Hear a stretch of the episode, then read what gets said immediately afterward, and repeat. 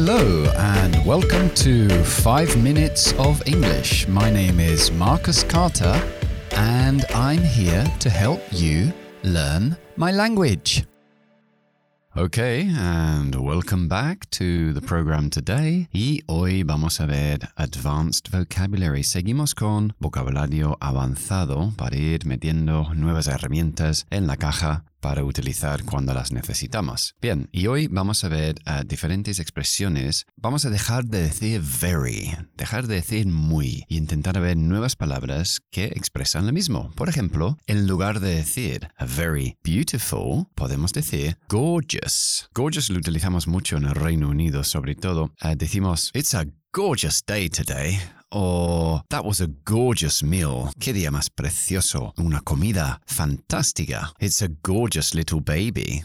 Es un bebé precioso también. Gorgeous. Ok, también podemos decir que algo es muy grande, por no decir very big, podemos decir massive. Massive. There was a massive queue outside the supermarket. Había una cola gigantesco fuera del supermercado. También podemos utilizar la palabra huge. There was a huge queue outside the supermarket. Viene a ser lo mismo. Bien, otra expresión que podemos dejar de decir es very dirty. Very dirty podemos decir filthy. Filthy, sucísimo. My car was filthy after driving across that field. Mi coche estaba sucísimo después de atravesar esa pradera, ese, ese bancal, podemos decir. Ok, otra forma de decir uh, very bad, y estos me encantan. Hay, os voy a decir tres. Very bad, podemos decir appalling, podemos decir lousy y podemos decir dreadful. A lo mejor suena awful, que es un poco más común, pero dreadful está mismo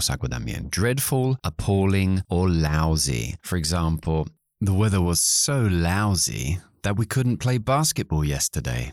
El tiempo era tan pésimo que no pudimos jugar al baloncesto ayer. Ok, otra forma de decir uh, muy mojado, very wet, is soaked, que es como decir empapado. So, I got soaked to the bone in the storm and had to dry my clothes at work. Me empapé en la tormenta y tuve que secar mi ropa en el trabajo. Ok, una forma de muy, muy divertido, muy gracioso, que te da mucha risa, es hilarious. Hilarious. Ricky Gervais is a hilarious comedian. I love his stand-ups. Ok, es un cómico Ricky Gervais, por si no lo conocéis, es un, un cómico uh, súper divertido. Me encanta sus, sus uh, actuaciones en directo. Ok, y otro, vamos a poner el último para hoy, es very ugly muy feo, hideous, hideous. That dress Mary was wearing